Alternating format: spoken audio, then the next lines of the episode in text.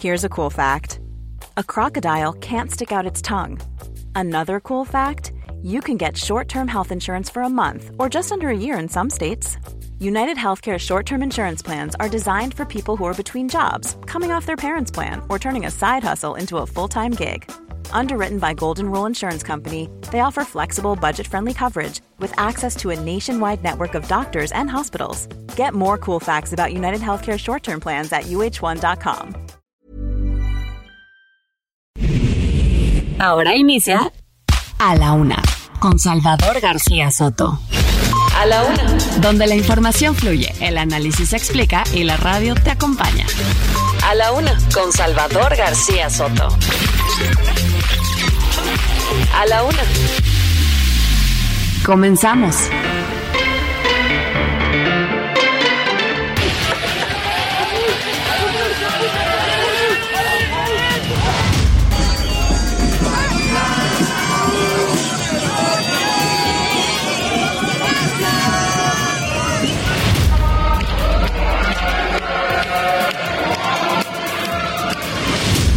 Tardes, querido Carlos Jiménez. No tengo el gusto de conocerte de manera personal. Como alcaldesa de Cuauhtémoc, poder intervenir los espacios públicos. Punto número dos. Efectivamente, es un patrimonio de la alcaldía Cuauhtémoc.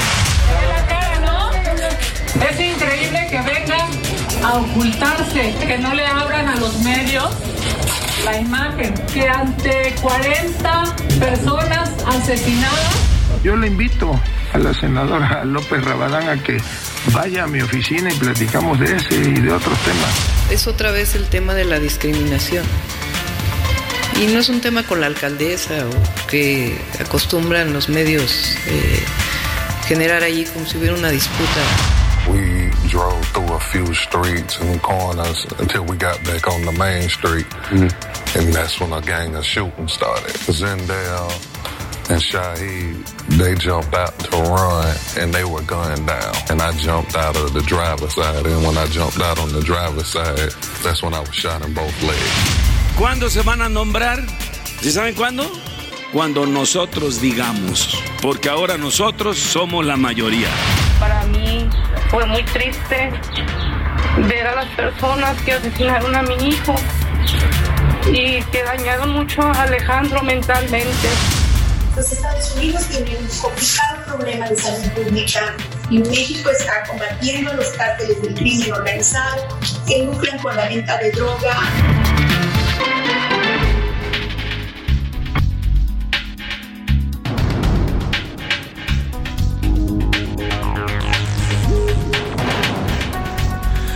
La tarde con dos minutos, una de la tarde con dos minutos. Bienvenidas, bienvenidos a la una con Salvador García Soto en el Heraldo Radio. A nombre del titular de este espacio, el periodista Salvador García Soto, y de todo este gran equipo que hace posible este servicio informativo, ellas y ellos, jóvenes profesionales de la radio, de la producción y de la noticia. Yo soy José Luis Sánchez Macías y le voy a informar en esta tarde de jueves, jueves 13 de abril del 2023. Está terminado ya prácticamente el periodo vacacional de Semana Santa. Ya se preparan las familias, ya comienza la Ciudad de México a tomar pues su movimiento habitual, ya hay tránsito, hay un tránsito sustancial, ya en las oficinas ya se ve cada vez más gente y bueno, pues los padres de familia ya como que ay, empiezan a respirar porque los jóvenes, los chavitos ya están a punto de regresar la próxima semana, el próximo lunes 17 de abril a las escuelas. Por lo pronto, aquí ya estamos listos y preparados para informarle, para entretenerle y para también darle todas las herramientas para la mejor decisión que pueda tomar con base en la información en este día. Tenemos mucho que contarle, mucho que platicarle, tenemos, son 24 horas que nos dejamos de escuchar y hay mucho que contarle en este jueves. Por cierto, hoy es jueves, Día Internacional del Beso, 13 de abril, Día Internacional de Beso y lo estaremos celebrando con música. Nuestro productor en cargo y en turno en estos momentos, Rubén Cruz, nos hizo una selección, una selección, mire, digna, digna para agarrarnos a besos en este jueves. Y además Alex, Alex nos las va a estar poniendo, obviamente, pero además de eso tenemos muchísima más información que contarle en esta tarde. Tarde calurosa, 24 grados centígrados. Vamos a tener 25 grados centígrados por ahí de las 4 de la tarde y va a haber algunos chubascos muy reducidos, ya no como a inicios de la semana que estuvo lloviendo bastante fuerte aquí en la capital, va a haber algunos chubascos, hay 25% de probabilidad de lluvia aquí en la capital, mientras tanto en otros estados de la República el calor ya comienza a reaparecer. Mucho que contarle, ya le decía, y reunidos en cónclave funcionarios mexicanos encabezados por el canciller Marcelo Ebrard y, y la titular de la Secretaría de Seguridad de Protección Ciudadana, Rosa Isela Rodríguez, sostuvieron una reunión de alto nivel hoy en Washington. El tema principal, el fentanilo y el tráfico de armas. Los sostuvieron con sus contrapartes de Estados Unidos y de Canadá. Ya comienza este diálogo es un diálogo que se planeó por parte del gobierno de López Obrador y de los gobiernos de Joe Biden y también de Justin Trudeau, que están eh, sumando esfuerzos para comenzar ya una lucha frontal contra la producción, trasiego, tráfico y venta de esta droga que ha matado a cientos de miles, no solamente en Estados Unidos, sino también en Canadá. Le tendremos los detalles de esta reunión que se dijo. Rosicela Rodríguez, enfrente de los americanos, les insistió que los precursores vienen desde China, que la droga viene desde China. Vamos a tener todos los detalles allá en Estados Unidos.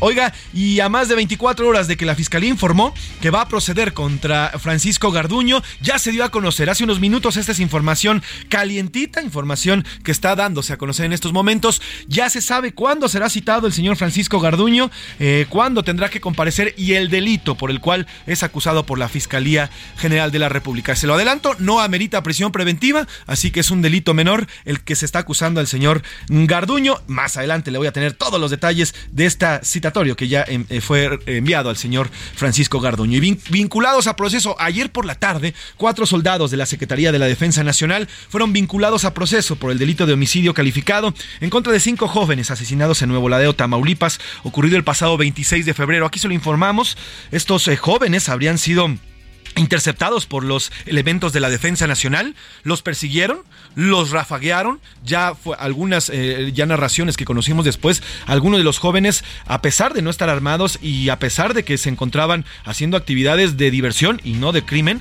pues uno de los soldados también eh, ya en el piso disparó contra los jóvenes, así que estos cuatro soldados ya fueron vinculados a proceso, mientras tanto todavía hay jóvenes que continúan heridos, mal heridos, por esta balacera que provocó después, el 27 de febrero, una tremenda golpiza por parte de los ciudadanos de esta, de esta colonia eh, que golpearon a los, a los soldados aquella vez. Vamos a tener el reporte. Y en Nuevo León, mire, en Nuevo León van un paso adelante o no, porque hace unos minutos también el gobernador de esta entidad, eh, Samuel García, anunció que ya se terminó, al menos en el estado de Nuevo León, la emergencia por COVID-19. Así lo dictó, es el primer estado de la República Mexicana que dicta ya la finalización de la emergencia. Esto a pesar de que no se ha eh, comprobado por parte o no se ha así permitido por parte de la Secretaría de Salud Federal y la OMS tampoco ha dicho nada al respecto, pero bueno, en Nuevo León se acabó la emergencia por COVID, así lo anunció hoy Samuel García. Y de reverse o para atrás, como digan por ahí, el grupo parlamentario del PAN se bajó de la propuesta de reforma que quita atribuciones al Tribunal Electoral del Poder Judicial de la Federación. Esta reforma de la que hemos platicado toda la semana, que lo único que busca es pues eh, defender los intereses de los partidos políticos, no hay más no es una ventaja para los ciudadanos, no es un beneficio para nosotros como ciudadanos, no es un beneficio para la vida democrática, solamente es una iniciativa que beneficia a los partidos políticos, que ellos como siempre se lo ven por ellos mismos. El PAN ya se bajó, ya se está bajando de esta iniciativa y veremos si todavía continúa al frente. Ha sido pospuesto desde el pasado martes la discusión. Iremos a la Cámara de Diputados para ver también de qué es lo que hablan. En los deportes, producto local con jugadores solamente de la Liga MX y con polémica por no llevar a uno de los mejores, Diego Coca anunció ya su lista de convocados para el duelo de México ante los Estados Unidos. Además, Randy Arozamena, como lo anunciaban, conectó ya su tercer home run en la campaña y los Rays de Tampa ya tienen 12 juegos sin perder y van por el récord de las grandes ligas. Además, también platicaremos, oiga, platicaremos del entretenimiento. Estuvo perdido, ¿se acuerda usted de esta serie de, de Josh y Drake? Estos dos jóvenes famosísimos. Bueno, pues Drake Bell, este cantante que es además actor, joven, muy seguido por muchos jóvenes y jóvenes mujeres también. Bueno, pues eh, se perdió, estuvo ausente durante un poquito más de un día y medio. Afortunadamente ya fue localizado. Le tendremos los detalles de qué pasó con Drake Bell, este joven cantante, actor, artista, muy seguido, ya le decía, por, por la chaviza. Bueno, pues ya fue localizado, pero sí fue tendencia durante por lo menos todo el día de ayer y hoy. Así que tenemos mucho que informarle, mucho que contarles para este jueves, mucho que platicarle, más lo que se vaya sumando ¿eh? a lo largo de estas dos horas. También eh, platicaremos de lo ocurrido en, eh, allá en la, en la, alcaldía Cuauhtémoc con este pues, removimiento de los migrantes que se los llevaron a Tláhuac y ayer hubo toda una pelea por una plaza ahí en la alcaldía Cuauhtémoc entre pues la alcaldesa Sandra Cuevas y también ya le contestó la jefa de gobierno Claudia Sheinbaum. Platicaremos de ello y de todo lo que vaya surgiendo en estas próximas dos horas. Pero antes de comenzar, ¿qué le parece si nos vamos a la pregunta del día? Porque como siempre le digo, este programa es nada, absolutamente nada, sin usted. En A la Una te escuchamos. Haces este programa. Esta es la opinión de hoy.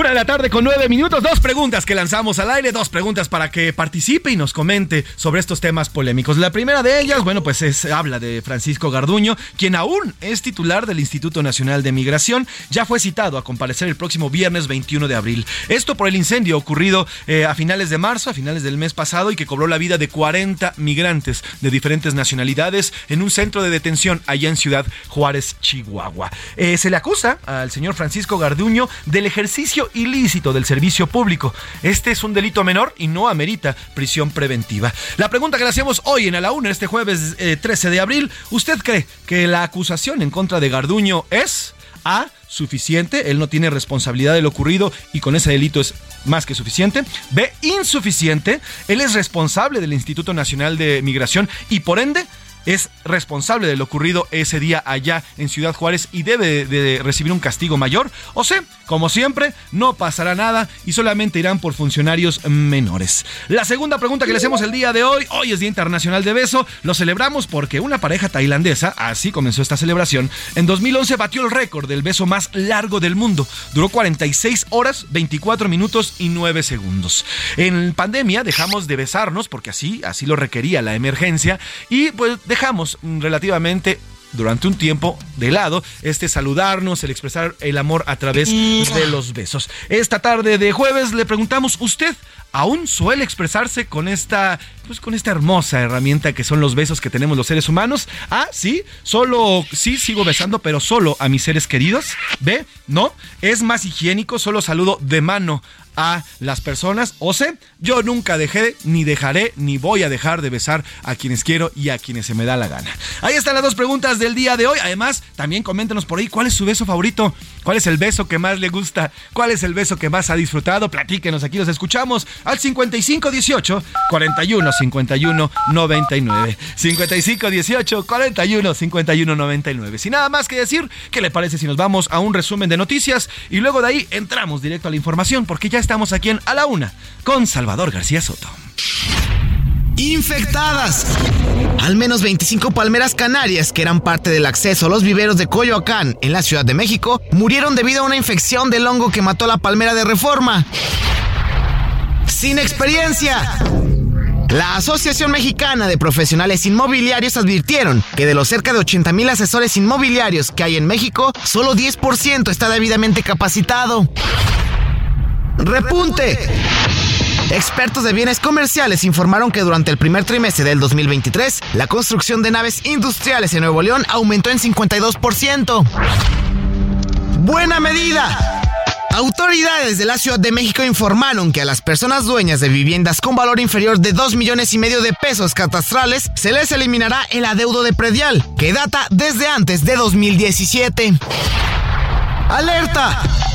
El gobierno de Japón llamó este miércoles a los habitantes de una isla a refugiarse por un misil no identificado, lanzado por Norcorea.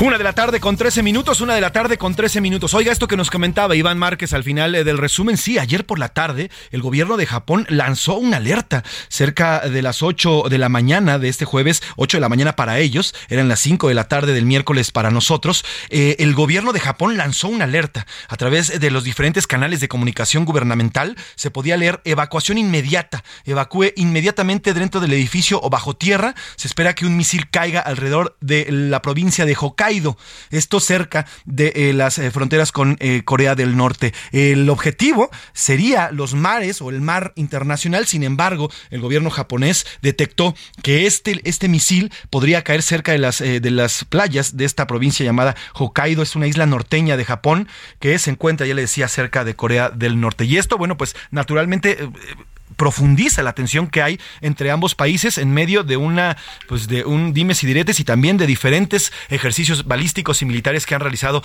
ambos países en mares internacionales. Le damos seguimiento a lo ocurrido ayer porque esto puede eh, pues, puede derivar también en otro conflicto internacional de aquel lado del mundo. Pero por lo pronto, en temas domésticos y en temas acá en México, a más de 24 horas de que la Fiscalía General de la República anunció que procedería penalmente en contra de Francisco Garduño, hoy ya se dio a conocer de qué va esta presentación, cuál es el delito que se le está imputando y cuándo se tiene que presentar Francisco Garduño, aún titular del Instituto Nacional de Migración, y que desde ayer el presidente López Obrador y también ayer por la tarde Adán Augusto López, el secretario de eh, Gobernación, confirmó que se mantendrá en su cargo el señor Garduño hasta que se defina cuál es el delito por el que se persigue. Pero por lo pronto ya la Fiscalía ya anunció el delito y cuándo será esta audiencia. Y Diana Martínez, nuestra eh, reportera que siempre está pendiente de los temas judiciales, como siempre nos tiene la información información. Diana, cuéntanos cuándo y por qué será citado Francisco Garduño. Buena tarde.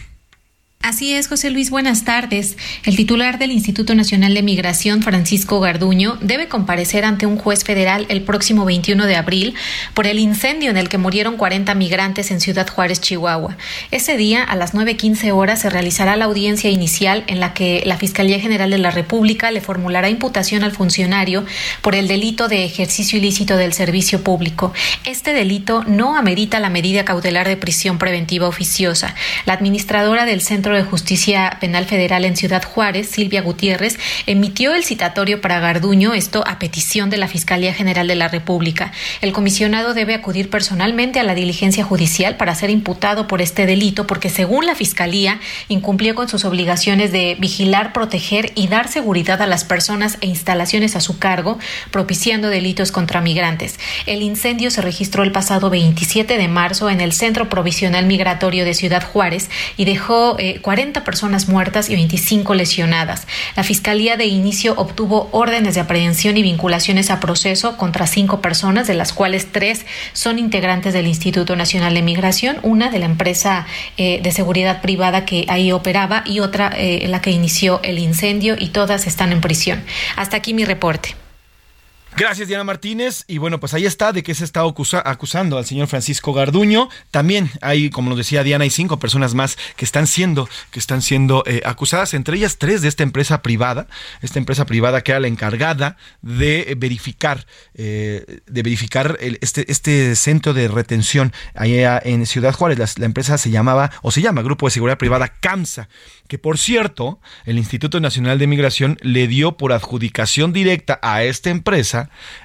eh, el, tema de resguardo de estos sitios. Además, por cierto, también en otra de las irregularidades encontradas con esta empresa de seguridad privada, justamente dos días después de que se da el hecho en este centro de retención, comienzan a dar de alta a sus trabajadores el Instituto Mexicano del Seguro Social. O sea, una empresa totalmente irregular la que contrató el Instituto Nacional de Migración para estar a cargo de estos centros de detención.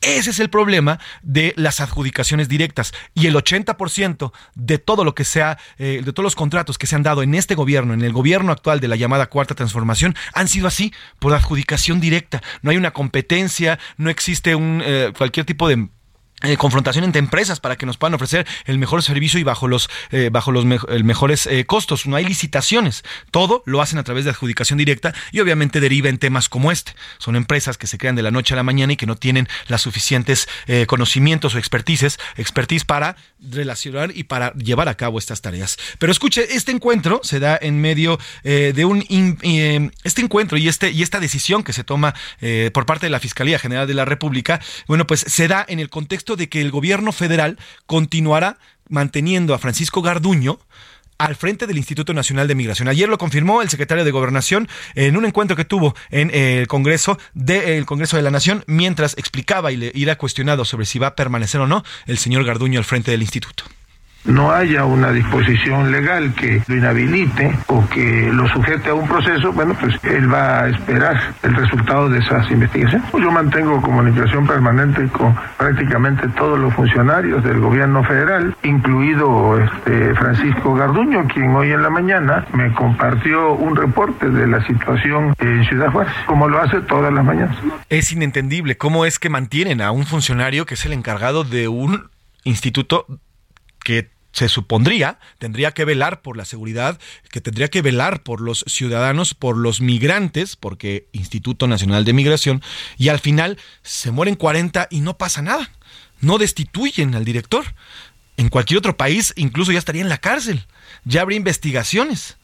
Pero eso, eso no pasa en el Dinamarca de la Cuarta Transformación. Y escuche, el fiscal de Chihuahua, César Juárez, no ha sabido y no ha sido notificado sobre el caso. Esto a pesar de que involucra y que ocurrió en el Estado este hecho.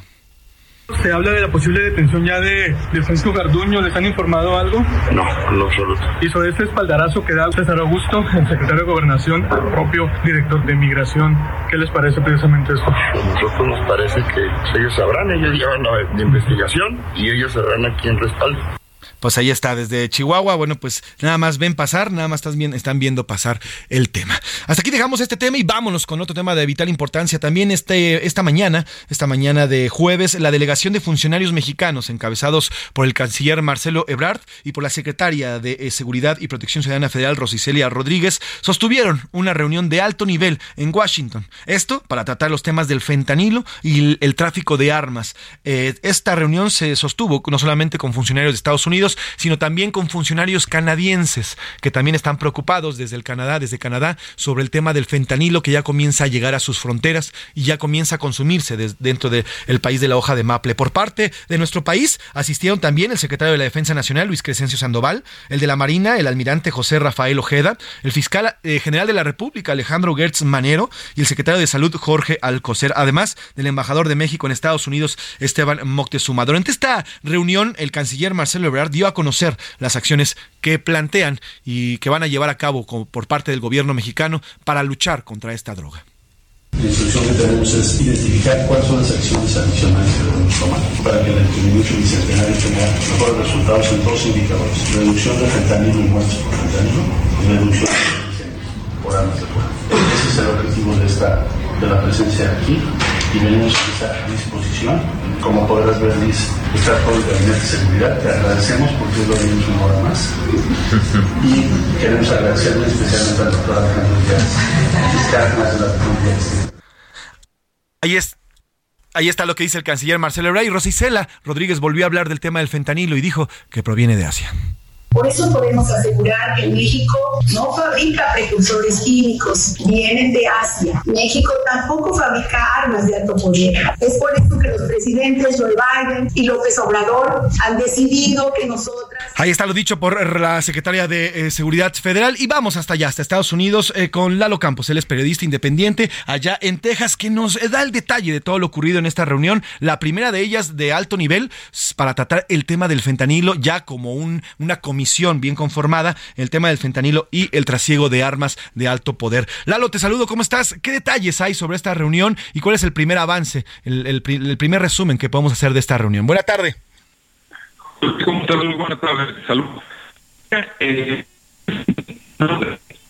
Vamos a tratar de retomar la llamada, está, eh, eh, se escucha un poco mal, pero bueno, ya le decía que hubo esta reunión, estuvieron ahí presentes dentro, en Washington, dentro de, un, eh, de uno de los salones allá en, en el estado, en la capital de Estados Unidos, en uno de los salones de la Casa Blanca, y se estuvieron reuniendo ahí, ahí sostuvieron esta reunión, platicaron, intercambiaron ideas, intercambiaron también el tema, cuáles son las necesidades. De este lado de México, bueno, se planteó el tema de las armas y del otro, del otro lado de eh, en Estados Unidos se planteó el tema del fentanilo. Lalo, ahora sí te recupero. Cuéntanos qué detalles tienes de esta reunión.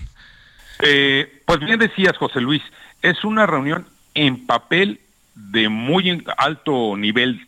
Sin embargo, en la práctica, pues el alto nivel fue muy bajo. México sí le dio gran importancia y tan es así que mandó a cinco secretarios de Estado, más el fiscal general. Sin embargo, pues bueno, Estados Unidos eh, lo más que pudo ofrecer fue ayer al secretario de Marina, quien lo recibió, les dio un tour ahí a la delegación mexicana por el Observatorio Nacional y pues bueno, nada más los que han estado presentes en estas reuniones ha sido la encargada pues de, de, la asesora de seguridad nacional y encargada en la lucha contra el fentanilo, Elizabeth Sherwood, ha sido la de mayor alto nivel el día de hoy, porque además en estas pláticas que se dieron, tampoco estuvo el fiscal general Garland. Eh, él los invitó a un almuerzo, eh, a un almuerzo ya a los tres países, porque la primera reunión de la que tú hacías referencia, donde habló Rosa Isela Rodríguez y donde habló Marcelo Ebrard, se dio es, eh, de manera particular eh, entre México y Estados Unidos fue una reunión bilateral. Ya en la comida, en el lunch, sí fue invitado Canadá, que por cierto también nada más mandó a una asesora y estuvo la embajadora de, de Canadá en Estados Unidos. Entonces, México manda una delegación de muy alto nivel y se topa que Estados Unidos manda una delegación de asesora y encargados y en el caso de Canadá pues también entonces ha sido más la expectativa creada por parte del lado mexicano que la realidad que se está dando en esta reunión. Pero déjame decirte rápidamente, José Luis, cómo fue la agenda, cómo se está dando hasta este momento. Mila López, déjame, déjame que te interrumpa porque me come la guillotina y si quieres regresamos con la agenda, ¿te parece? Aguántame el corte como y regresamos. Vamos a una pausa y regresamos. Salvador García Soto. Información útil y análisis puntual. En un momento regresamos. Ya estamos de vuelta en A la Una con Salvador García Soto. Tu compañía diaria al mediodía. La rima de Valdés. ¿O de Valdés la rima? Perdón por no rimar antes sobre este tema funesto. Hasta hoy es que protesto por el tema de migrantes. Va para los gobernantes que cual cachorros del gringo que explicar tendrán un ching, un chorro, pero no tienen decoro. Mejor nos echan un choro, aunque nos lleven los pingos. Lo de menos es ahorita. Eso fue un hecho terrible, mas lo que es inconcebible, ¿dónde quedó la bolita? Pues info se solicita y nadie tiene respuestas. ¿Qué política funesta va a aplicar para adelante al maltratado migrante? Porque esto no es una fiesta. Diz que les iba a dar chamba, recibirlos como gente, eso dijo el presidente, pero ahora se las cambia, pues si no vienen de Zambia, y lo digo respetuoso, hay preciso, no haga el oso, son latinos como usted y tienen la misma sed de un futuro venturoso. Bésame, bésame como si fuera esta noche la última vez. Bésame, bésame mucho, que tengo miedo perderte, perderte después. Quiero tenerte muy cerca Mírame en tus ojos, verte junto a mí. Piensa que tal vez mañana yo ya estaré lejos, muy lejos de ti. Bésame, bésame mucho, como si fuera esta noche la última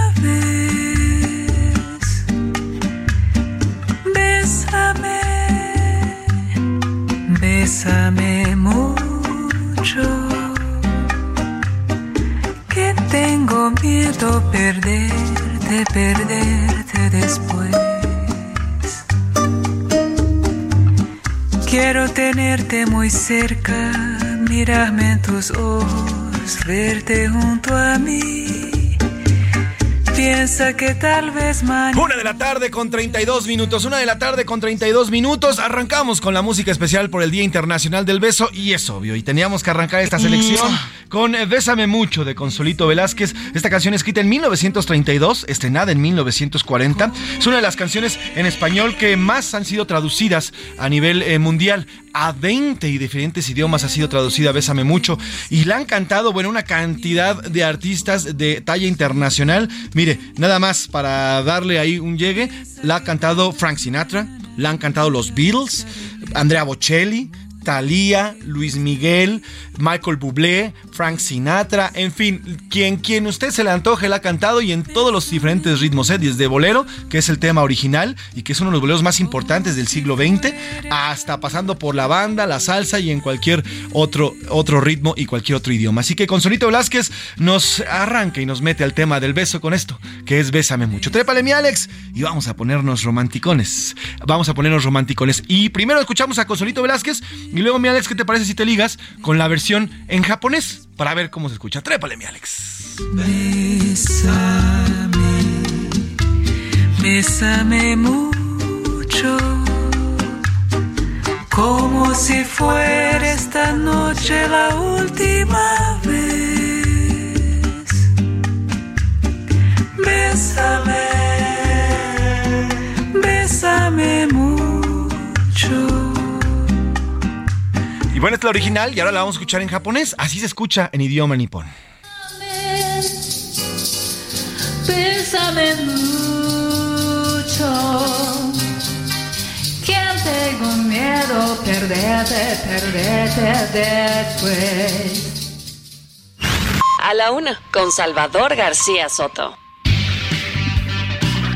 Una de la tarde con 34 minutos, una de la tarde con 34 minutos. Y regresamos y continuamos, Lalo, gracias por eh, aguantarnos el corte. Estamos platicando con Eduardo Campos, periodista eh, allá en Estados Unidos, y ya nos adelantabas y nos contabas. En realidad eh, fue un, sí, fue una reunión de alto nivel, pero al parecer para México, que acompañaron cinco secretarios de Estado, pero por parte de Estados Unidos, pues no hubo tal respuesta del calado que era o del, del, que se había llamado. Y nos platicabas también de la agenda, mi querido Lalo. Cuéntanos, ahí nos, ahí nos quedamos, cuéntanos de la agenda. ¿Cuál es la agenda que se está discutiendo y que se también se va a discutir en estas reuniones?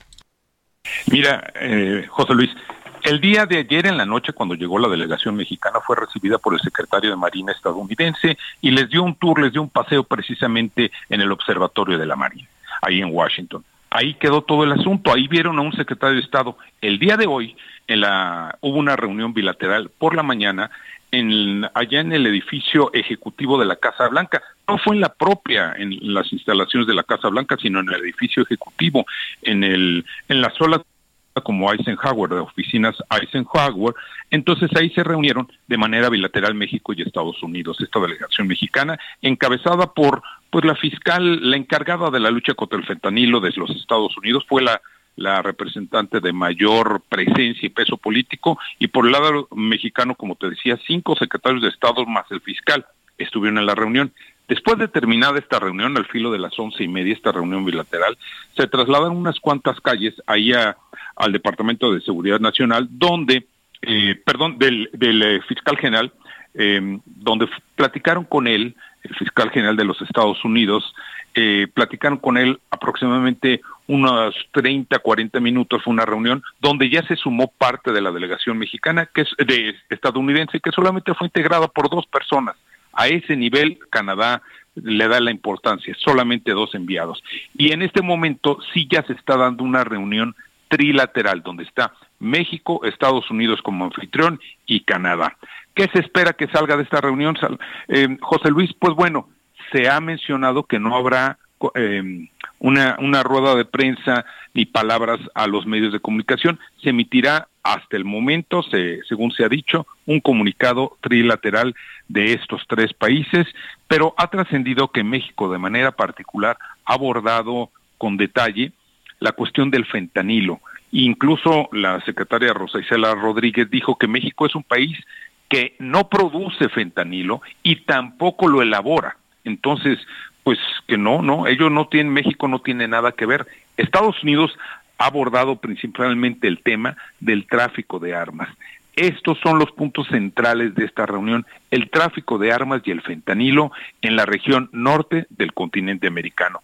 Se espera que pues alrededor de, de una hora más cuando mucho termine esta reunión. Son en Washington en este momento ya a las 3.35 de la tarde.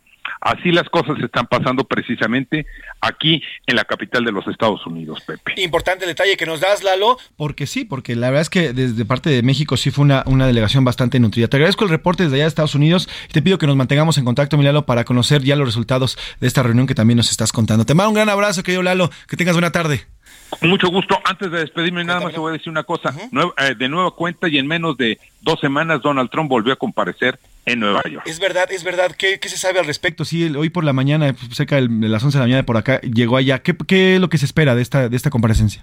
Él, él se presentó a las once y media tiempo de la Ciudad de México, en Nueva York, precisamente ante la eh, fiscal Leticia James, para responder a un fraude de 250 millones de dólares. Está acusado Donald Trump y sus tres hijos mayores, Ivanka, Eric y Donald Trump Jr. Vamos a ver qué es lo que pasa, pero los días oscuros para Donald Trump ya están presentes pero eso sí, él dice estar en campaña para la presidencia en 2024. Pues sí, veremos si, es, veremos si esta investigación que hay en contra de Donald Trump, o hay de dos, mi querido Lalo, o lo de plano lo unifica electoralmente, o lo catapulta y lo levanta para ser ya el próximo otra vez presidente en el 2024, querido Lalo. Bien lo dices, bien lo dices, puede ser de una catapulta. Te mando un abrazote, mi querido Lalo, como siempre, gracias por tu análisis y por tu reporte. Hasta la próxima. Buenas Eduardo Campos, eh, eh, nuestro reportero, nuestro además periodista ya en Estados Unidos. Oiga, y vamos a seguir analizando esta reunión, vamos a seguir analizando este encuentro que ya nos platicaba Eduardo Campos sobre estos dos temas importantes y le agradezco que para ello nos tome la llamada a, Mike Vigil. Él es ex jefe de operaciones internacionales del Departamento contra las Drogas de Estados Unidos de la DEA. Querido Mike, ¿cómo está? Muy buenas tardes, gracias por tomarnos esta llamada. Vamos a ver si nos puede tomar la llamada Mike Vigil, a ver si nos...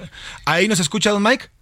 Al parecer nos escucha Mike Vigil. Eh, vamos, a, vamos a limpiar la llamada ahí porque estamos, vamos a platicar con él. Él es ex jefe de operaciones internacionales de la DEA. Él era el encargado de estas operaciones del Departamento de Antidrogas de Estados Unidos, sobre todo para México y para Sudamérica. Él desarrolló varias operaciones de parte de, esta, de, este, de este departamento que es el encargado en Estados Unidos de luchar contra las drogas. Me parece que ya nos dicen que ya está. Mike Vigil, ¿cómo está? Buena tarde. ¿Me escuchan, Mike? Tenemos problemas ahí con la línea. Eh, ya en cualquier momento vamos a tener. A ver, ahora sí, ¿ya me escuchan, Mike? Bueno. Ahí me escucha don Mike. Buena tarde, le saluda José Luis Sánchez. Buenas tardes. No, tenemos ahí un problema. Ahorita vamos a tratar de limpiar la línea y, nos, y bueno, vamos, vamos a analizar esta reunión, la importancia de esta reunión, la importancia de lo que se ha dicho y cuáles serían o deberían de ser las herramientas y los caminos que hay que tomar por parte de los tres gobiernos. Ya es una responsabilidad tripartita, es una responsabilidad compartida. Este hecho del tráfico, de la creación, la producción y la venta de esta droga, la droga del fentanilo, que por cierto también ayer en la tarde, ayer en este espacio justamente, le contábamos de la droga llamada Trank. Me dice, a ver, ahora sí, don Mike Vigil, ¿ya me escucha? ¿Ahí me escucha Mike Vigil? Sigue sin escucharme, pero bueno, le decía de la, de la droga Trank, esta droga que le decíamos que eh, es una combinación entre eh, fentanilo y un potente somnífero para caballos. Bueno, pues ya el gobierno de Estados Unidos lo acaba de declarar como una droga, una droga de bastante peligro, de máximo peligro, por lo que ya se dispusieron también recursos para luchar contra esta droga allá en Estados Unidos. Ahora, si me dicen que, por favor, ya tenemos a Mike Vigil. ¿Cómo está, don Mike? Buenas tardes. Buenas tardes, José Luis. Gracias por tomarnos esta llamada, Mike Vigil. Eh, quiero arrancar eh, esta entrevista preguntándole qué es lo que debe de hacer los gobiernos de México y de Estados Unidos en esta reunión bilateral que han tenido el día de hoy para comenzar a luchar contra el tráfico de fentanilo que está afectando a ambas naciones.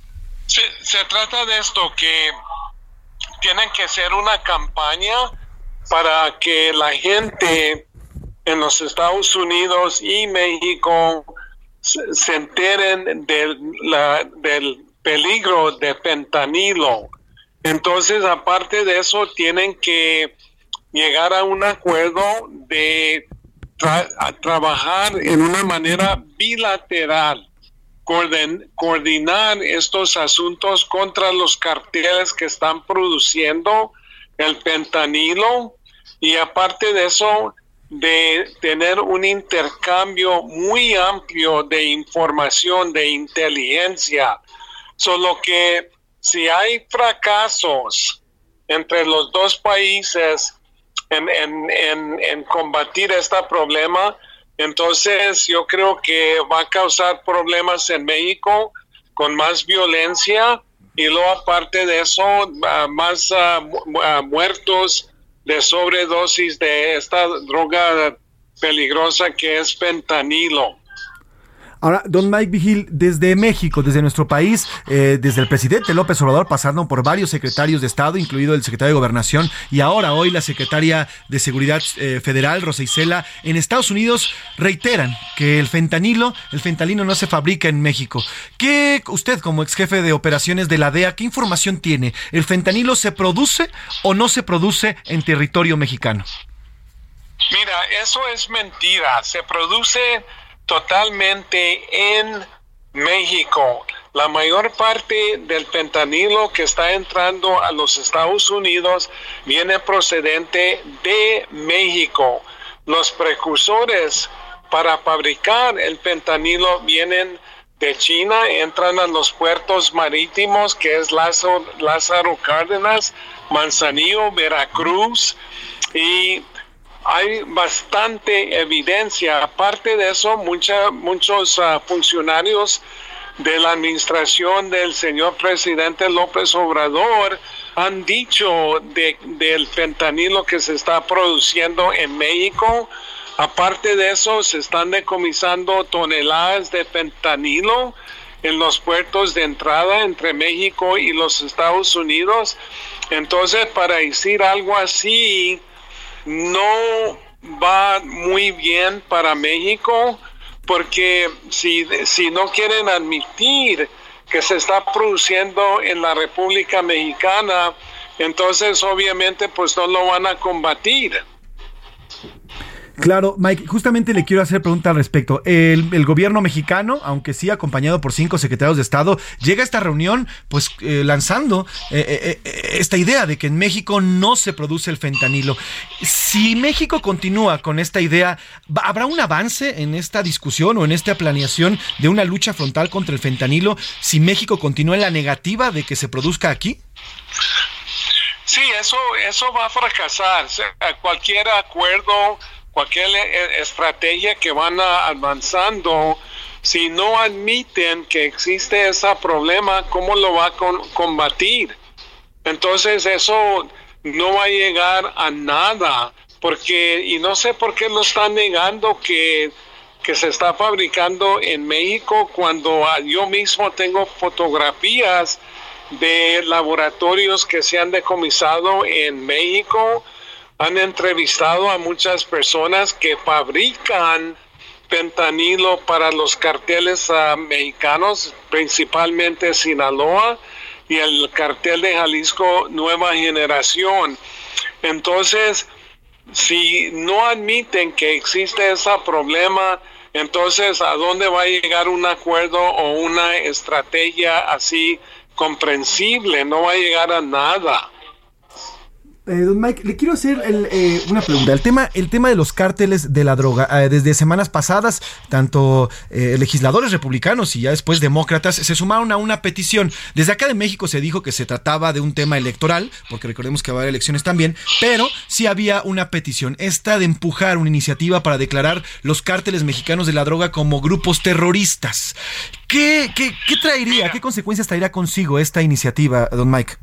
Eso, eso no llegará a nada, porque se trata de esto, que mucha gente piensa que designando a los carteles mexicanos como organizaciones terroristas que van a mandar a, atacar a, los carteles con dronos o bombardeos, cosas así, o invadir. No se trata de eso. Mira, cuando un grupo es designado como grupo terrorista, se trata de tres cosas. Número uno, que los Estados Unidos puede congelar sus activos en cuentas bancarias aquí en los Estados Unidos, no afuera, nada más aquí en los Estados Unidos. Número dos, puede sancionar a americanos, ciudadanos que tienen tratos con negocios de estos grupos designados terroristas. Número tres, se trata que tratan de prohibir a miembros de estos grupos designados que entren a los Estados Unidos. Es todo lo que hace eso. Y eso en realidad ya se está haciendo. Y aparte, si los republicanos empujan para eso, entonces van a tener que enfrentar a los fabricantes de armas, porque los fabricantes de armas aquí en los Estados Unidos están dándole apoyo material, como dice la ley, a los carteles en enviar armamento de fuego que llega a manos de ellos. Eso no va a llegar a nada. Y luego los republicanos también hablan que quieren invadir a México. Eso tampoco no va a suceder porque México es uno de los ah, lugares donde nosotros hacemos mucho comercio. En, en 2018 ah, México y los, los Estados Unidos tuvieron 698 billones de dólares en comercio. Entonces, si los Estados Unidos quieren mermar el, la, la, la, fuerza que tiene la China en, en, el comercio, lo tiene que hacer con México. Eso es lógico. Entonces, eso es puro teatro político de los republicanos que aparte de eso se preocupan por la violencia que está sucediendo en México, pero no quieren controlar las armas que van de los Estados Unidos a manos de los carteles en México. Entonces la bandera de los republicanos son mentiras y es hipocresía. Ahora, Mike Vigil, ¿qué es lo que debería de hacer México? Estamos platicando con Mike Vigil, exdirector de Operaciones Internacionales de la DEA de Estados Unidos. Mike Vigil, ¿qué es lo que debería de hacer en México para comenzar con esta lucha contra el fentanilo? Esa es la primera pregunta que hago. Y la segunda, ¿qué opinión le merece la estrategia que en estos momentos se ha llevado durante ya casi cinco años de gobierno de la actual administración en México, la estrategia en contra del crimen organizado por parte del gobierno actual mexicano? Se, se necesita de hacer esto que Ah, necesitan desarrollar una estrategia ah, combinada especialmente en los Estados Unidos y México para enfocarse en los carteles que están fabricando y distribuyendo fentanilo. Aparte de eso, mermar las armas que están entrando a México ah, de los Estados Unidos porque 70 a 90% de las armas que vienen de, que, se encuentran en territorio mexicano vienen de los Estados Unidos. Aparte, nosotros aquí en los Estados Unidos también tenemos que hacer mejor trabajo, ah, por ejemplo, en reducir la demanda ah, de fentanilo y otras drogas. Entonces, ah, la, México también tiene que relajar las restricciones que han puesto en la DEA y otras agencias federales que trabajan en México apoyando a la República. Solo que hay muchas cosas que se deben de hacer, pero yo creo que necesitan una estrategia donde tienen un intercambio de información porque esa inteligencia es muy importante para desarrollar operativos así basados en inteligencia, no nomás ir a hacer cosas que, no van a tener resultados. Ahora, sobre la estrategia, don Mike, esta estrategia que llevamos cinco años por parte de esta administración, ¿qué opinión le merece? Pues yo creo que el, el problema que se trata de, esto, que no ha funcionado especialmente esta política de abrazos y no balazos y no enfrentar a los carteles. Entonces, ahora los carteles están trabajando con más impunidad y no tienen respecto al imperio de la ley. Entonces, eso tiene que cambiar porque eh, si no cambia, los carteles están cogiendo más fuerza están ganando más dinero, comprando más armas, sobornando políticos, miembros de las fuerzas de seguridad. Y entonces ah, eso no funciona. Solo que el gobierno mexicano y el gobierno de los Estados Unidos tiene muchas cosas que tienen que hacer para poder lograr éxito en este combate. Pues Mike Vigil, exdirector de Operaciones Internacionales, le agradezco estos minutos y que nos ayude a analizar y entender lo que está ocurriendo en este intercambio entre Estados Unidos, México y Canadá. Y si me permite, nos mantenemos en contacto para seguir analizando el tema. Le mando un abrazo y que tenga un gran día. Un abrazo, José Luis, siempre a la orden. Gracias, Mike Vigil. Él es exdirector, eh, exdirector de operaciones internacionales de la DEA y bueno, como ya escuchó, con un amplio conocimiento del tema de eh, las drogas y del fentanilo. Al final, él era el director y lo que nos dice, y la verdad es que tampoco lo entendemos de este lado en México, es por qué el gobierno mexicano continúa con la negación de que aquí se produce el fentanilo.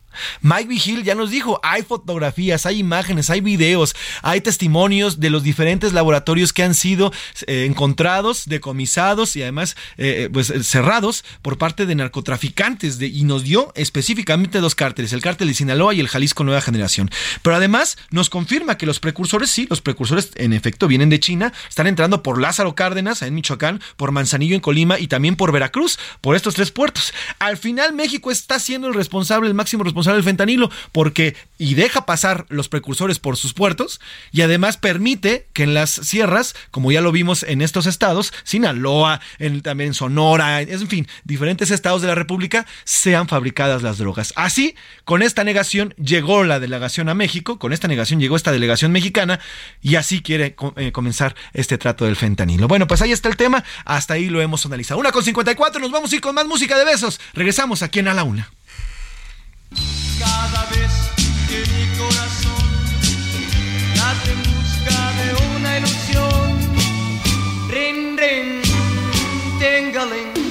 Quiero llamarte a ti. Oh. En un momento regresamos. Ya estamos de vuelta en A la Una con Salvador García Soto. Tu compañía diaria al mediodía.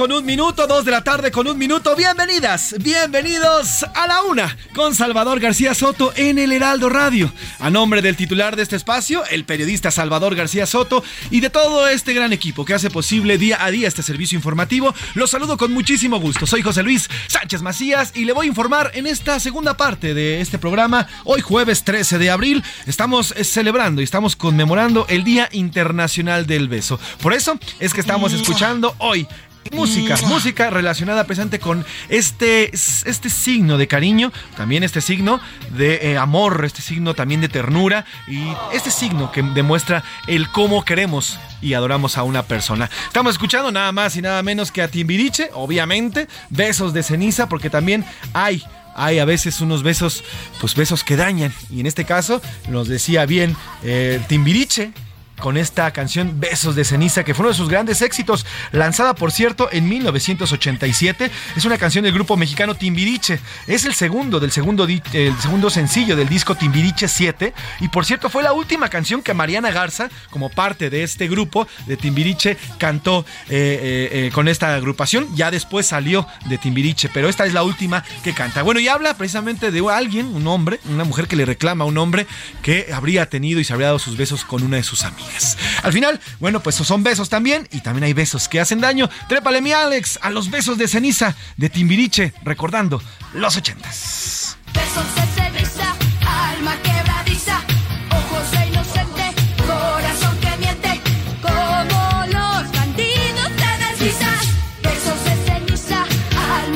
Dos con tres minutos, dos con tres minutos, pues ahí está, los besos de ceniza y vamos a platicar de muchos temas. Si usted está llegando apenas a esta, a, esta sintonía, gracias, de verdad gracias por sumarse a esta segunda hora de la una. Si usted ha estado con nosotros desde la primera hora, ya hemos transitado con muchísima información de vital importancia. Platicamos del señor Francisco Garduño, que ya ha sido citado a declarar un delito menor, no amerita prisión preventiva, se trata del delito de eh, ejercicio ilícito de la función pública. Tendrá que comparecer el señor Francisco Garduño eh, el próximo viernes 21 de abril a las 9 de la mañana allá en Ciudad Juárez como responsable del Instituto Nacional de Migración. No amerita prisión preventiva. También ya platicamos del tema de la reunión de seguridad. Oiga, le dimos amplio y bastante, bastante robusto al tema de la reunión que sostuvieron hoy delegaciones de Estados Unidos, de México y de Canadá para tratar los temas del fentanilo y del tráfico de drogas. Eh, esta reunión que era de alto calado, bueno, para México lo fue. Cinco secretarios de Estado acudieron, no así para Estados Unidos, que fueron algunos funcionarios de menor,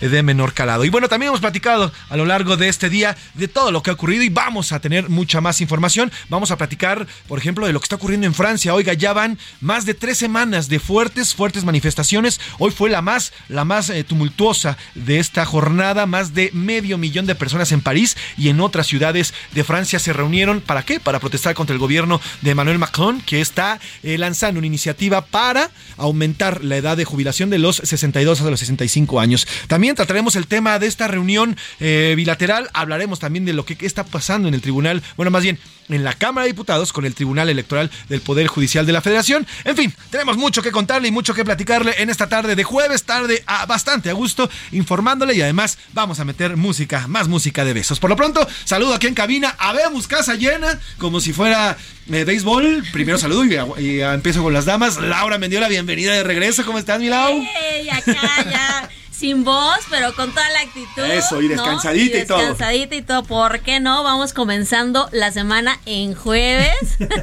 Porque mañana viene yo otra vez fin de semana, Eso. pero la pasamos muy bien, gracias. Los extrañé mucho, sí, sí los extrañé, bueno. aunque pareciera que no, pero sí.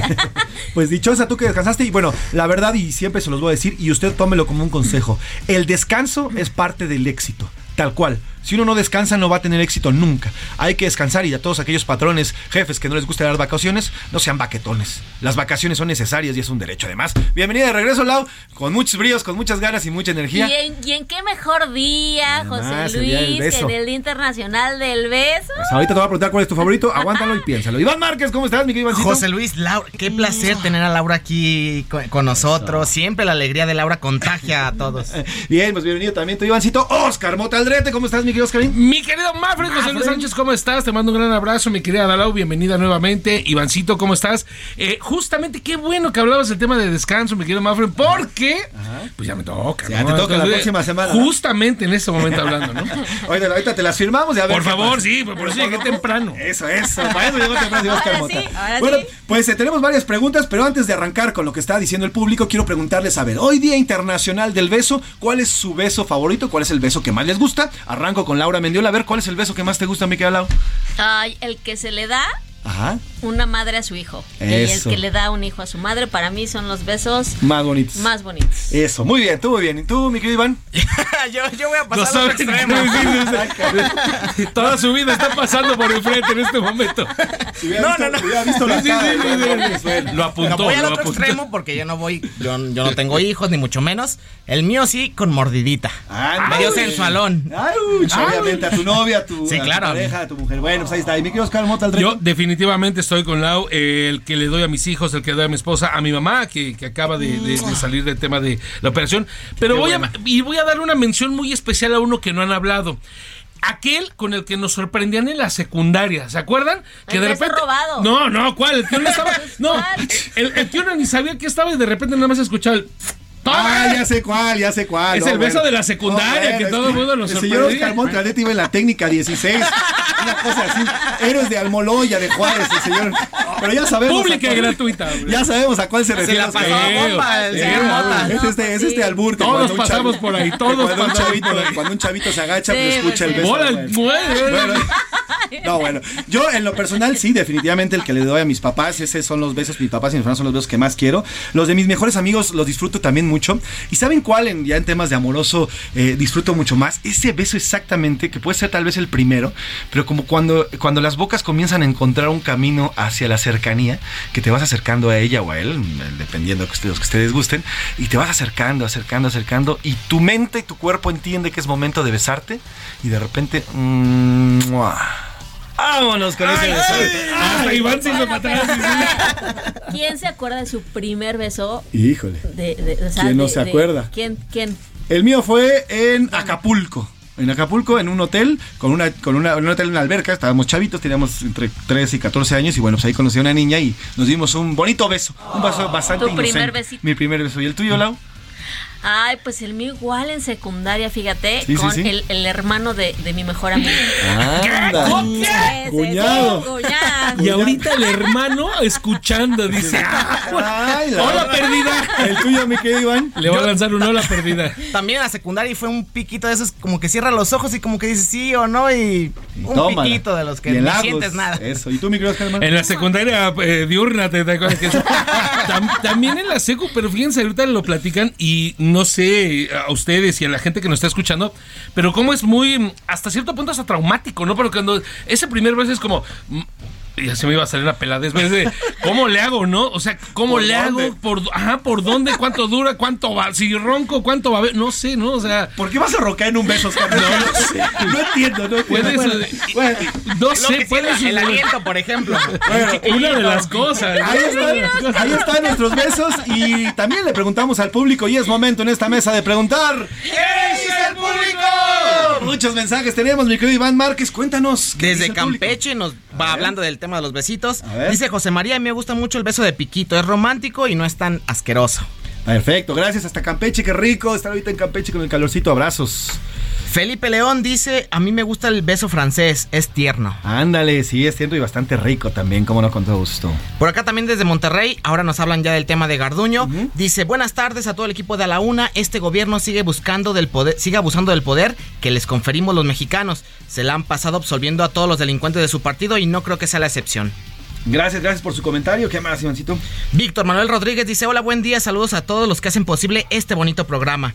Deberían de quitar el puesto a Garduño y encarcelarlo porque con, con este accidente y homicidio de migrantes ya es la segunda ocasión que sucede y más para atrás en su historial. Así es, así es. Gracias, gracias. Saludos a Víctor Manuel. Por acá Rolando Hernández nos habla sobre los besos. Dice, buenas tardes, yo solamente beso a mis hijos y es muy bonito. Saludos, gracias. Un abrazote también para ustedes por allá. José Carmen Olvera nos habla sobre el tema de Garduño. Dice, es una vergüenza. ¿Con qué cara sigue Garduño en el puesto? Saludos, pues sí, muchos, muchos se preguntan por qué sigue ahí el señor Garduño. Saludos desde saludos eh, por parte de Felipe León López. Dice en el caso de Garduño aplica la justicia juarista, ambloísta, a los amigos justicia y gracia o perdón, y a los enemigos como Cerón o Fox justicia secas. Sí, a ver, ojo, eh, que no significa que estemos defendiendo y no hay que defender y no se defiende ni a nadie, pero al final, pues sí, eh, hay una, digamos, una aplicación de la justicia selectiva, porque algunos pensarían que solamente por estar en la llamada 4T ya fueron ungidos por el beneficio santo y divino, pero no, lo cierto es que también son funcionarios que están comportando mal y deberían de ser. El caso más grande es el de Sega- Segalmex, donde está el titular o ex titular de Segalmex que estuvo al frente mientras se robaron el doble de la estafa maestra. Pues no, no está en la cárcel como pensaríamos muchos. Por acá Marcelo Fernández dice, periodista José Luis, muy buen programa. Gracias, El buenas tardes. principal problema de acceso a la información que sufre el pueblo de México es el ocultamiento de información. Y esto también tiene que ver con el tema de Garduño. Y sí, y bueno, pues además es importante este tema, el tema de- del Instituto Nacional, eh, perdón, del Instituto Nacional de Acceso a la Información, por cierto, porque en efecto, eh, vamos, eh, a ver Alex, ahorita si me puedes poner el insert 1, por favor. Esto ocurrió el día de ayer en el Senado, es el senador guerrerense eh, Félix Salgado Macedonio. Esto dijo en el Pleno cuando se le fue cuestionado el tema de los, eh, de los eh, eh, comisionados del INAI, porque hoy el instituto está inoperante. Esto dijo el señor Félix Salgado Macedonio. ¿Cuándo se van a nombrar? ¿Sí saben cuándo? Cuando nosotros digamos, porque ahora nosotros somos la mayoría. Como diría el mismísimo Oscar Mota, háganme el... El Fabrón Cabor, ¿no? Háganme eso, Ah, por favor. este era- Imaginen el señor Félix Salgado Macedonio diciendo, ¿cuándo lo vamos a hacer? Pues cuando se nos hinchen, así, literalmente. ¿Qué, qué irresponsabilidad por parte de un legislador federal que deja inoperante un instituto que es necesario y vital para la vida democrática de nuestro país. A estos cuates, a los del Morena, no les gusta la transparencia. No les gusta decirnos a los mexicanos en qué están gastando nuestra lana. No les gusta decirnos cómo es que el Senado, eh, o cómo es que Morena o cómo es que el gobierno federal está desderrochando o está gastando nuestro dinero. Para eso es el INAI. Y hoy este partido, el gobierno en turno, lo tiene inoperante. Así tal cual, y así ayer lo confiesa el señor Félix Salgado Macedonio, cuando ellos digan, dice, híjole, qué responsabilidad. ¿Qué más mensajes? Por acá un Iván? mensajito de Fernanda de Jalisco dice muy buen programa, saludos a todos. Gracias, Saludos, igualmente gracias. por escucharnos, me queda Lau. Y en Twitter, ¿qué nos dice el público, me queda Lau?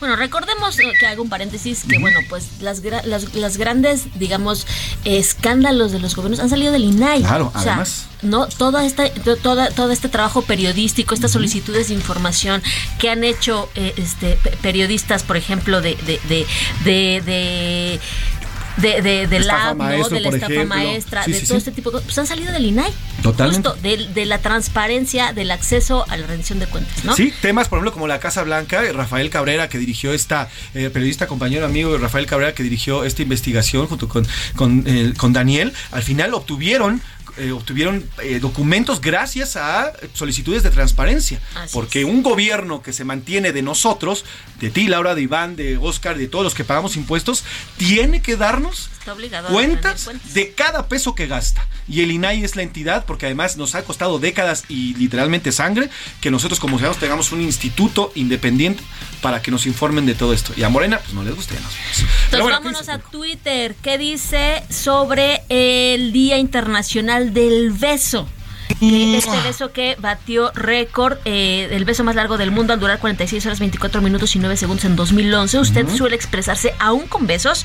El 49% nos dice que sí, que a sus seres queridos. El 15% que no, que pues mejor eh, eh, tomarse las manos. Y el 36% que nunca dejarán de besar.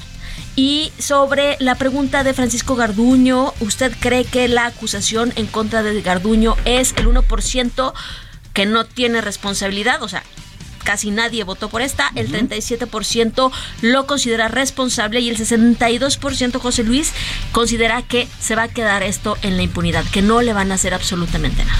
Y es lamentable, y bueno, como dicen por ahí, Lau, la burra no era arisca, los palos lo hicieron, y pues sí, lamentablemente es que en muchos de este tipo de, pues, de incidentes caen normalmente funcionarios menores y no los responsables, los responsables de ello. Eh, muchas gracias, Lau, muchas gracias, Iván. Gracias. Estamos aquí en contacto y más al ratito regresamos contigo, mi Oscar. Eh, la solamente un apunte con lo que comentaba hace ratito este Lau. Eh, digo, si uno al reír se ronca, si hay gente que cuando se ríe ronca, ¿no? No conoce Oscar- gente que vetado Bueno, ahora, a lo mejor y, y Oscar Mota tiene su sex appeal roncando mientras ve. A lo mejor se enamoró a mi Hay de querida todo, Pris, que le hay- como los grupos de Facebook, hay de Es que todo. así conquistó a su esposa. Exacto. Pris, se- seguramente allá a mi querida Pris le manda un abrazo que le conquistó el Oscar con besos a ronquidos. besos de ellos. Pero Ah, bueno, dinosaurio. ahora estamos con, el, con los deportes. Creo que Gracias a ambos y vámonos a otros temas. A la una, con Salvador García Soto. 2 de la tarde con 16 minutos, 2 de la tarde con 16 minutos. Oiga, de último momento, en este instante está tuiteando el coordinador de los diputados eh, morenistas, Ignacio Mier Velasco. Le leo el tuit, eh, eh, literalmente lo que está anunciando en este instante es, es información calientita. Para despejar cualquier duda con relación a la trascendental reforma constitucional que da certeza jurídica a la vida democrática del país, así es como él lo argumenta, pero la verdad es que es esta reforma para bajarle y quitarle eh, atribuciones al Tribunal Electoral, eh, dice, y regreso al tuit de Mier, los seis coordinadores parlamentarios que firmamos la iniciativa, y está poniendo la imagen, acordamos perfeccionar el diseño del dictamen para que no haya dudas. Es decir, van a bajar el dictamen, van a perfeccionarlo, así ha dicho, y bueno, pues se- seguramente después de una nueva redacción volverán a subirlo. Así que con esto, y eh, estamos en este momento, arroba soy Pepe Macías, sígame, ahí ya estoy dándole retweet a este tuit de Ignacio Mier, que por lo pronto así anuncia que van a bajar este texto, lo van a reconfigurar,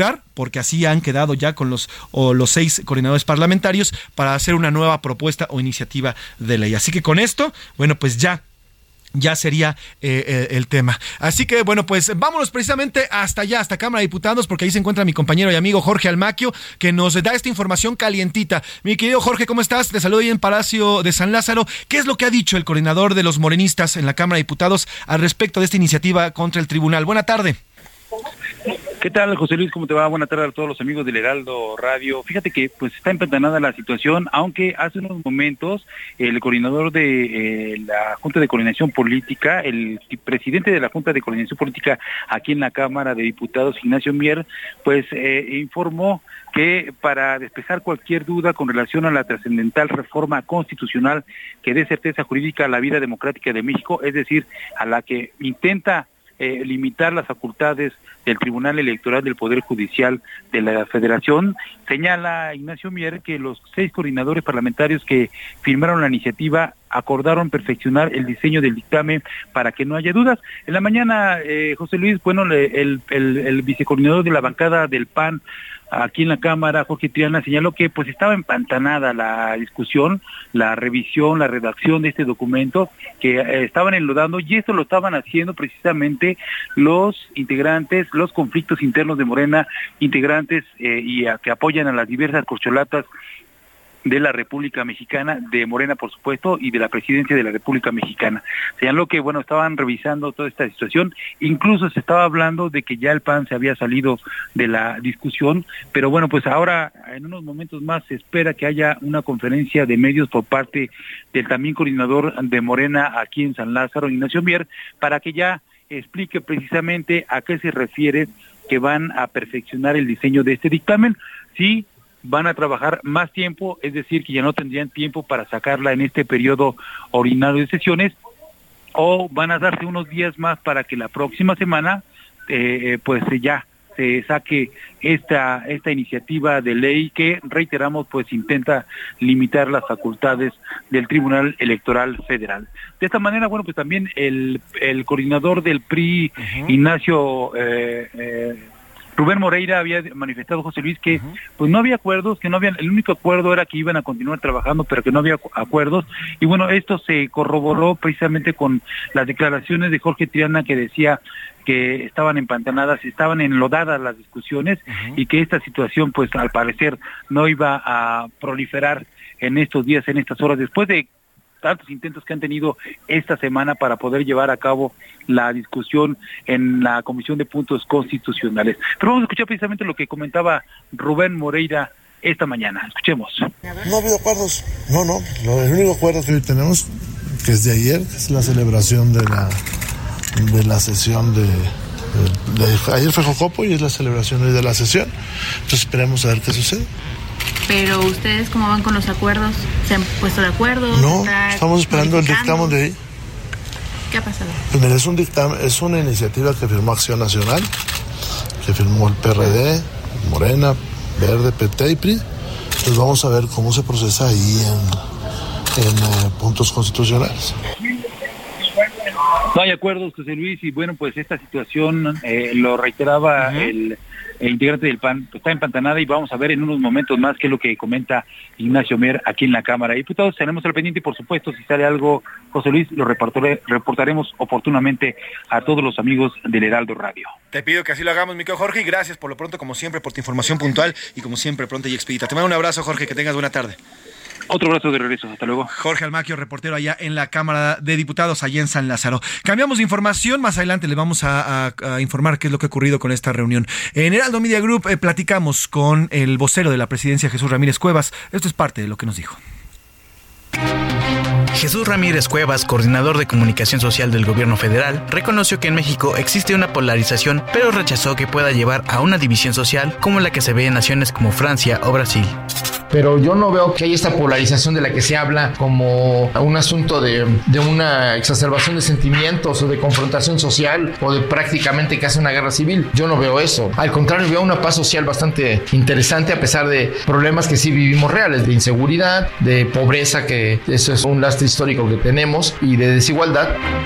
En entrevista con Alejandro Cacho para Heraldo Media Group, reveló que habría hecho distinto en su gestión como vocero presidencial. Abrir una vertiente en las redes sociales, en el nuevo espacio digital, en favor del diálogo, del debate informado, argumentado, como para contrarrestar las campañas de desinformación, de odio o este choque que no lleva a ningún lado. Recuperar ese espacio como un espacio público de debate para la construcción de la democracia y rechazó tener afinidad con alguna de las corcholatas que aspiran a suceder al presidente Andrés Manuel López Obrador. Tengo afinidad por un proyecto de cambio, de transformación eh, democrático, por la justicia social, porque haya libertad plena, porque haya un país donde se respeten los derechos de todas las personas. Si en el futuro cercano me depara otra responsabilidad política, pues estoy dispuesto a hacerlo. Ahora sí que va a depender de la circunstancia. Heraldo Radio. Ahí está la plática que tuvimos aquí con eh, Jesús Ramírez Cuevas, el vocero de la presidencia. Nos vamos a una pausa, nos vamos con música de besos, vamos a seguir celebrando a los besos y hay ¿qué es esa girl de Katy Perry? Una canción que habla justamente de también cuando dos personas de un mismo sexo se besan, cuando dos personas de un mismo sexo se demuestran cariño, porque como yo digo y como también se dice, el amor es amor, no importa desde dónde venga, no importa quién sea con quién, el amor es el amor. Y eso precisamente Katy Perry canta, he besado a una chica y parte de esta canción dice, y me gustó. Trépale mi Alex, Katy Perry, I kissed a girl, he besado a una chica y regresamos aquí en A la Una.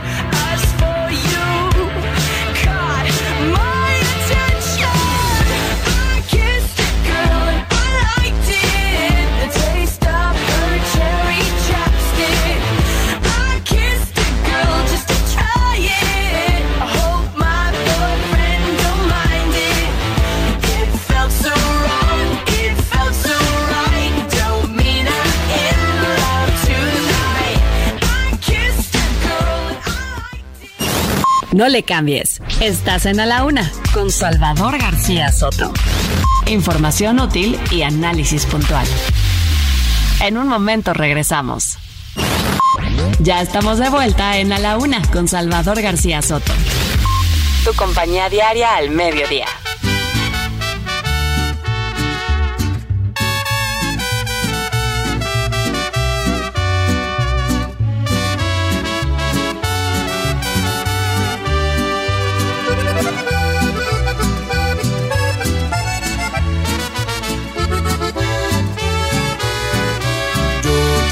Extraño, también me desvelo viendo nuestras fotos y videos.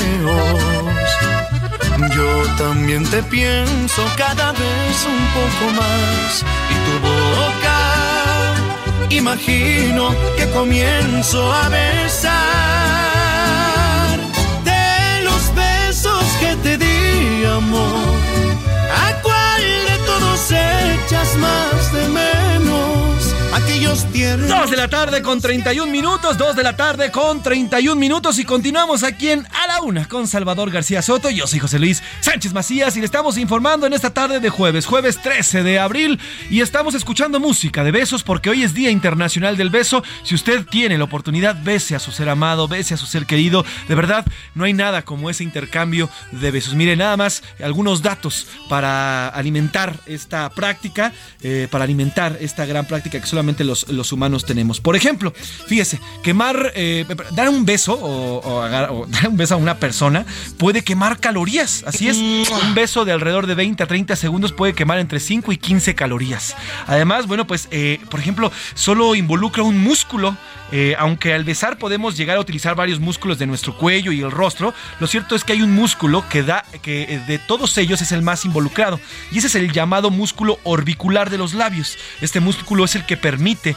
fruncirlos para manejarlos y cuando dos bocas se están contactando. Además, bueno, pues reduce el estrés. Cuando usted besa a una persona, libera hormonas como la oxitocina, la dopamina. Ellas, estas, eh, estas hormonas llamadas las hormonas de la felicidad. En fin, como ve, besar tiene todas las bondades del mundo y todos los beneficios. Así que si usted puede y si usted tiene con quién, obviamente siempre, siempre con un consenso. Si no, eso de los besos robados ya no es lo de hoy, pero siempre con un consenso, hágalo. Y estamos escuchando precisamente al señor Cristian Nodal, al gran Cristian Nodal, de Los Besos que te di, una canción de 2019 que antes de la pandemia estaba pegando durísimo en cantinas y antros. Esta canción que además fue nominada al premio Grammy Latino a la mejor canción regional. Trépale, mi Alex, con un besito de los besos que te di, Cristian Nodal. De los besos que te di, amor, ¿a cuál de todos echas más de menos? ¿Aquellos tiernos o los que llevan veneno? ¿Los inocentes o los que no freno? Aguascalientes te espera en la Feria Nacional de San Marcos 2023 con los mejores artistas nacionales e internacionales, el mejor serial taurino de América y el mejor palenque de México del 15 de abril al 7 de mayo. Vive la feria. ¡Viva Aguascalientes! Gobierno del Estado. A la una, con Salvador García Soto. 2 de la tarde con 33 minutos, 2 de la tarde con 33 minutos. Vamos a hacer contacto en este momento hasta la Cámara de Diputados y le agradezco que nos tome la llamada a la legisladora, la diputada Salma Luébano. Ella es diputada por el Partido Morena, además es presidenta de la Comisión de Diversidad en San Lázaro. Diputada, ¿cómo está? Buena tarde, gracias por tomarnos la llamada. Al contrario, José Luis Sánchez, muchas, muchas gracias. Pues aquí estamos, aquí precisamente en el Congreso. Justamente, diputada, y quiero, y le marcamos, y de verdad gracias por tomar esta llamada, para platicar sobre el tema de la iniciativa del Tribunal Electoral del Poder Judicial de la Federación. Hace unos minutos, el coordinador de su bancada, Ignacio Mier, eh, pues ya informó que se haría una nueva redacción. ¿Qué información tiene hasta el momento eh, sobre esta nueva redacción, diputada? Y bueno, y además, pues, usted formó parte de esto que llamó y se llamó en los medios una, una rebelión por parte de los diputados y diputadas, porque al final afectaba esta, esta modificación, afecta directamente a las representaciones que son eh, vulnerables y que no, no del todo son representadas en el Congreso, entre ellas, bueno, este tema también de la diversidad, el tema de las mujeres, de las personas que viven con alguna discapacidad, indígenas y demás. Por lo pronto, primero, diputada, ¿Qué hay de este nuevo anuncio que hace su coordinador de bancada, Ignacio Mier? Y después, si quiere, le entramos al tema de la otra iniciativa. Pero bueno, ¿qué hay de de este anuncio que hace Ignacio Mier? Bueno, antes de aclarar y decirlo que este, pues más que nada rebelión es una congruencia, es una congruencia a esta lucha por años, por décadas y que pues no podemos permitir una una reforma regresiva porque realmente eso es eh, como estaba de inicio ahorita las modificaciones. Bueno pues hay hay un este, una reserva. Vamos a ver a ver este, realmente si no modificaron esta reserva eh, o qué qué qué qué, qué quitaron pusieron qué este, está agregado eh, en esta reserva. Entonces estamos en espera. De hecho estábamos aquí ahorita de hecho se, se acaba de mover el coordinador precisamente para preguntarle en qué sentido eh, va esta esta modificación. Entonces en cuanto tenga conocimiento de esta esta estas modificaciones pues con mucho gusto se las haré llegar. Pero lo que sí sí te digo y te lo digo tajantemente no no no permitiré primero como como mujer trans como legisladora como una mujer congruente una mujer que ha luchado por años por estos espacios por estos espacios de nuestras poblaciones que además es es una en cuanto a nuestra diversidad es una deuda histórica entonces no podemos permitir los derechos hu- humanos no son regresivos son progresivos y por lo tanto pues a, a proteger a proteger a quien eh, el único que ha sido aliado de, de, de las minorías que es el Tribunal Federal Electoral Sí, que a través de sus decisiones e interpretación, diputada, pues es que eh, ha permitido que los partidos en muchas ocasiones que no quieren dar las cuotas, que no quieren concederlas, sea el tribunal el que los obligue. Y es así como ya hay representaciones, en este caso nos bien lo dice usted, eh, diputada, que usted representa a esta parte trans, pero también hay otras partes importantes, como el tema, eh, que no menos importantes, claro está, ni más importantes, pero también son vitales en la vida democrática del país, como el tema de los indígenas, las personas que viven con discapacidad, eh, en fin, otros, otros sectores vulnerables, y bien lo dice. Ahora, usted formó parte, y ya nos lo dicen, no se trata de una rebelión, sino de una congruencia de su parte. Usted eh, formó parte de estas legisladoras también que desde el martes, pues, eh, eh, alzaron la voz para estar en contra de esta iniciativa. ¿Considera ya esta modificación o las modificaciones que bien nos dice todavía no conocemos, que anuncia el, diputado Mier, como un triunfo, eh, un triunfo de esta lucha que están haciendo dentro del partido de Morena y dentro de la Cámara de Diputados? esa lucha, esa congruencia. Yo tengo anunciando la, la el rechazo a esta, esta iniciativa hace, desde hace 15 días. Subí un video a mis redes precisamente señalando, señalando esta, esta reforma regresiva y que no, no iba a acompañarla. Entonces, pues es, es un triunfo. El, el primero, el detenerla. Sí, ese, ese ya fue eh, uno de, los, de los grandes triunfos, el que se estuviera posponiendo. Y bueno, pues ahorita vamos a esperar esa, esa redacción, a ver cómo queda. Digo, porque sí, no, no podemos, ¿eh? no, no, no voy a permitir una regresión en los derechos y este y pues estaré estoy estoy muy atenta eh por eso ando hasta siguiendo casi como sombra al coordinador exactamente para saber a ver qué qué eh, pues ahora sí esta redacción Claro, para conocerla, y es importante, diputada, porque se trata de tocar al tribunal. Ahora, le quiero preguntar, diputada, ¿ha habido algunas diputadas o diputados que se hayan sumado, que se hayan adherido de otros partidos a esta a este rechazo? Eh, no sé, del PAN, el PAN es el que está empujando precisamente, pero ¿hay otros diputados o diputadas de otros partidos que se hayan sumado al rechazo que usted está empujando? Este sí, de, todas las bancadas. De hecho, eh, se ha generado ya tanta presión que el PAN ya se bajó, ¿eh? Déjame decirte, tuvieron que bajarse no les quedó de otra. Ya podemos confirmar y usted tiene información de que el PAN ya se bajó. Sí, así es. Sí, hace unos minutos ya se nos dio esa, esa información. El PAN ya se bajó. Digo, pues no les quedó otra, ¿eh? Y no creas que está haciendo un, un, favor, sino todo lo contrario por la presión mediática y que se ha venido generando. Digo, tengo 15 años, eh, digo, 15 días este, subiendo estos de estos videos eh, en el cual me he manifestado en contra de esta, esta reforma y, y a esperar, a esperar esa, esta. ¿eh? Para dentro de su partido, diputada, ¿cómo lo ve? Eh, son 60 legisladoras y legisladores que se han manifestado, pero el resto, hay algunos que todavía lo defienden. ¿Creen que, cree usted que desde Morena pueda también, pues bajarse ya también de esta iniciativa? Mm, eh, yo digo que sí, ¿eh? esa es parte precisamente de esa incidencia, esa, esta resistencia que estamos dando, dando a la congruencia y estamos dando dando una resistencia a los derechos humanos. Los derechos humanos no son regresivos y por eso, por eso la congruencia de no no quitarle facultades al tribunal. ¿sí? Entonces el tribunal es el que nos ha permitido con esa interpreta interpretación eh, progresiva en cuanto a los derechos, porque sabemos que la, la, la ley eh, este pues está limitada y hasta que no se reformen o, que, o, hasta que no se modifiquen los artículos empiezan a, caminar tantas iniciativas. Entonces aquí aquí por eso el, el, el proteger el proteger al Tribunal Federal Electoral y no quitarle esa facultad porque como lo acabo de decir tiene la facultad eh, progresiva de los derechos humanos. Pues estaremos, eh, diputada Luevano, estaremos eh, pendientes, muy, muy pendientes, y la verdad es que de eso se trata, los legisladores, empujar, empujar siempre las mejores opciones para los ciudadanos, y me parece que esta, pues usted no lo quiso llamar rebelión, pero yo creo que sí lo fue, pero bien hecha y bien dada, y esperemos que continúe y sigan en la defensa del tribunal, porque así como también se gritó en un momento y nos toca también el tribunal. estamos en contacto, si le parece, diputada, y si me permite, nos contactamos aquí en para adelante le vamos dando para adelante esa rebelión, ¿eh? Eso, muy bien, ya lo vamos a hacer también rebelión. Le mando un abrazo, diputada, que tenga buena tarde. Ahí está con la diputada Lueva, ¿no? Pues nos lo dice. Y mire, nada más, le voy a poner este audio, este audio para que conozca la hipocresía del Partido Acción Nacional. Así como lo oye, la hipocresía del Partido Nacional. A quien va a escuchar en este momento es, eh, eh, aún en, en, ese momento, se, él se inscribió como un diputado.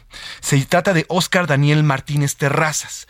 Él fue inscrito eh, como diputado plurinominal del PAN, pero supuestamente representaba a una comunidad indígena en Guerrero una comunidad que él no conocía, una comunidad que en el 2021, cuando él quería ser diputado, él ni siquiera sabía que existía. Este personaje que quería ser diputado, aparte, nació en Chihuahua, o sea, nada que ver. Gracias al Tribunal Electoral del Poder Judicial de la Federación, no se permitió que este diputado y que Partido Acción Nacional, en una gandalle total de sus atribuciones, pusiera a una persona que en lugar de representar a los indígenas, eh, representara sus propios intereses. Pero esta, esta es la entrevista que le hacen en el 2021 luego de que el tribunal definiera que no, que este cuate no representaba a ningún indígena y por el contrario representaba nada más los intereses del PAN. Le preguntaba a la reportera en ese momento, oiga, ¿y cómo se llama la comunidad? Y así contestaba este personaje.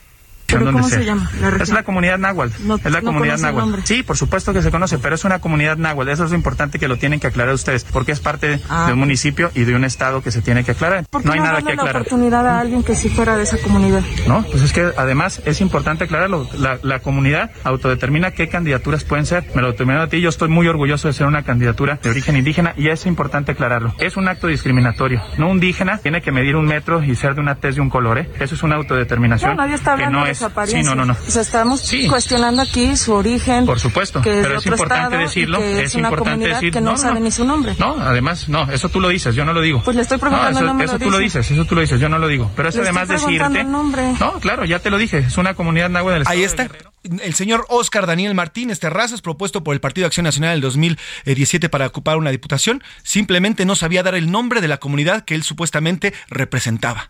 Para eso existe el Tribunal Electoral del Poder Judicial de la Federación, para que los gandallas de los partidos no cometan este tipo de atrocidades, de este tipo de atropellos, para que los que verdaderamente tienen que estar representados en la Cámara de Diputados estén representados. Claro, le quieren pegar al tribunal porque los partidos quieren poner a quienes a ellos se les ocurre y se les antoje y que no sigan repitiendo estas, estas conductas.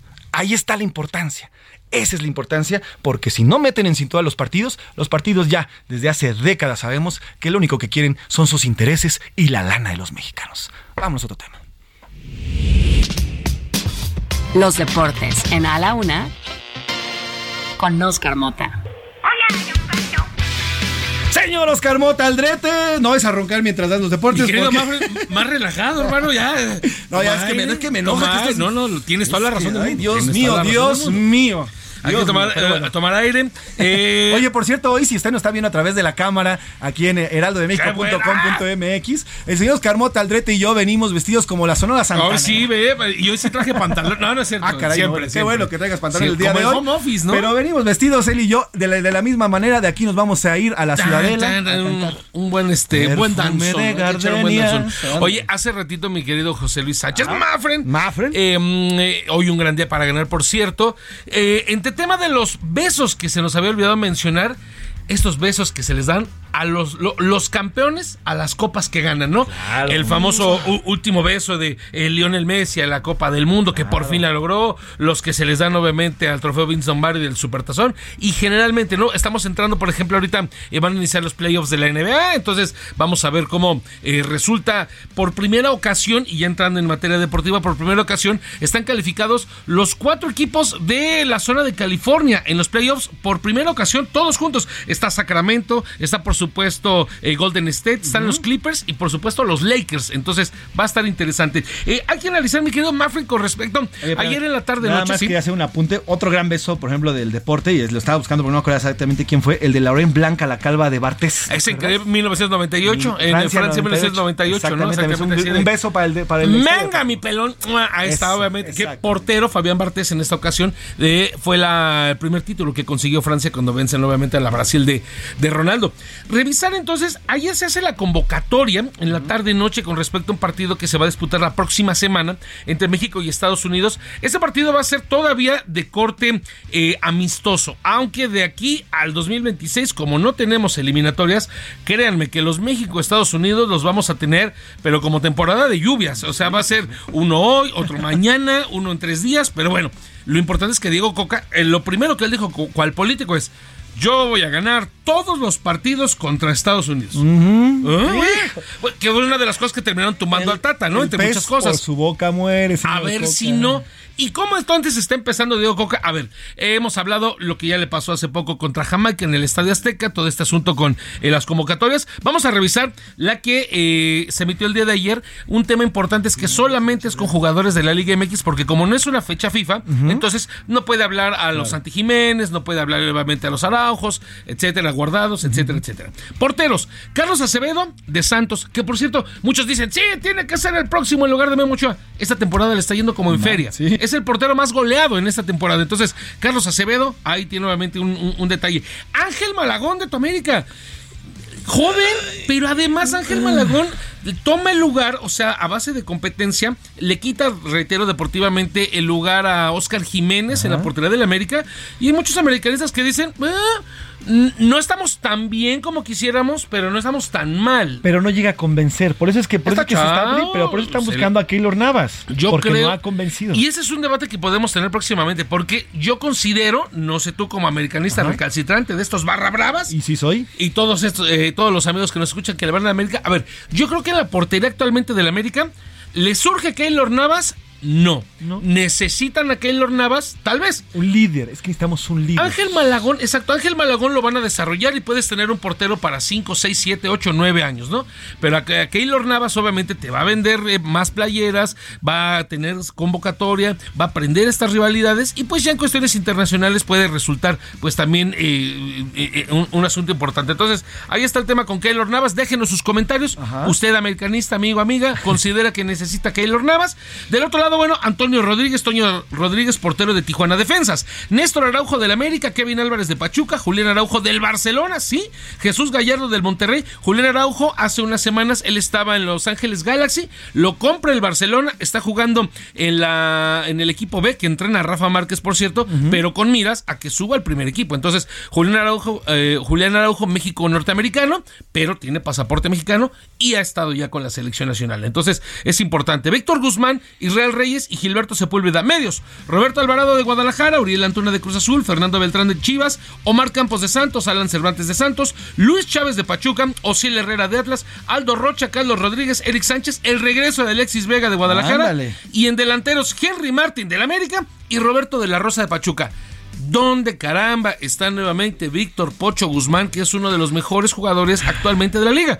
Hay algunos detalles que mencionan. Víctor Pocho Guzmán desafortunadamente tuvo un problema hace un par de años con eh, un asunto de antidoping. No pasó un control antidoping, pero no fue por alguna sustancia que mejorara el rendimiento. Fue por una droga, eh, como le llaman, eh, de, de- de cotorreo lúdica, ¿no? De lúdica, ¿no? Fue con un tema, obviamente. eh, entonces, eso le ha bajado muchos bonos.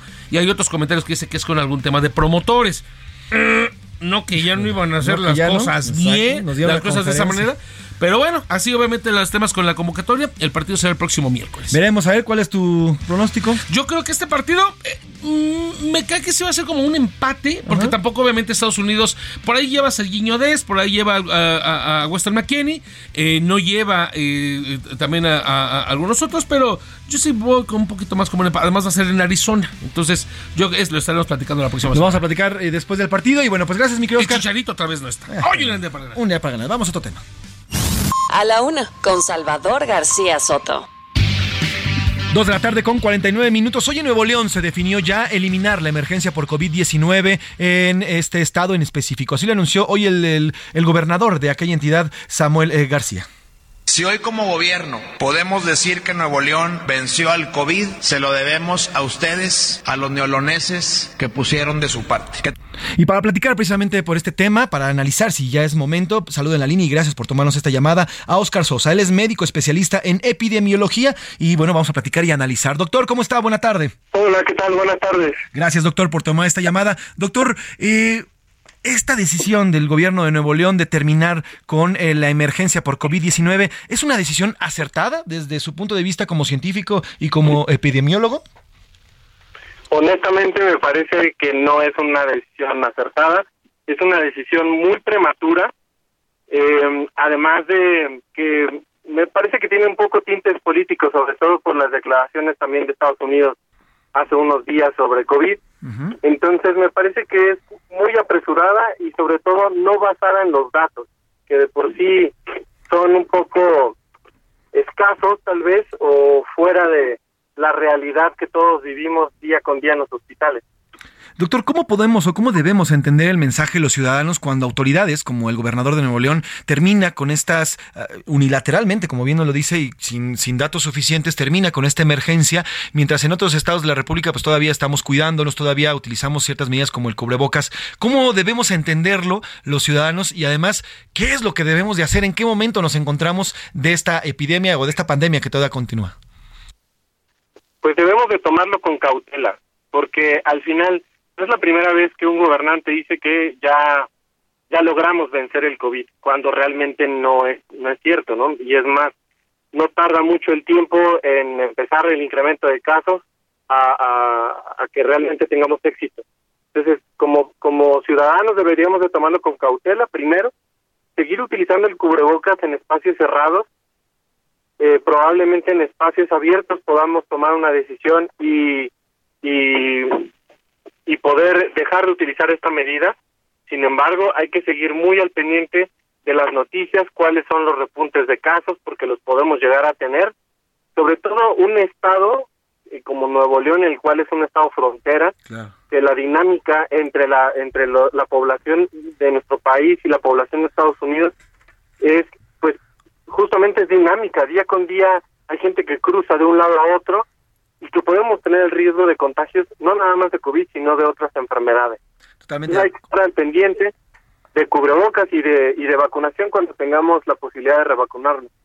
Estamos platicando con el doctor Oscar Sosa, médico especialista en epidemiología. Doctor Oscar, ¿cuál es el mensaje que usted le enviaría a los mexicanos, a las mexicanas en este, en este eh, tema en específico sobre el COVID?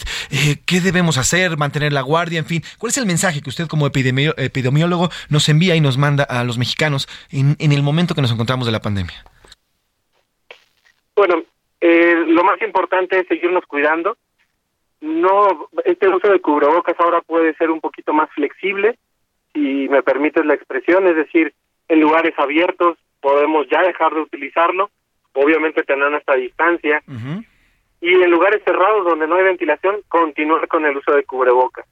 Si alguno de nosotros, familiares, amigos, tiene síntomas, pues no hay que minimizarlo, al contrario, acudir a atención médica y en el momento en que me digan que no tengo eh, COVID, bueno, pues ya poder utilizar o, usar mis medidas eh, ya de una manera más flexible. Pero si me dicen que tengo COVID, bueno, pues cuidarme, separarme de mi familia para evitar contagios, porque por lo menos en los últimos casos o en las últimas olas que hemos tenido, también hemos tenido defunciones.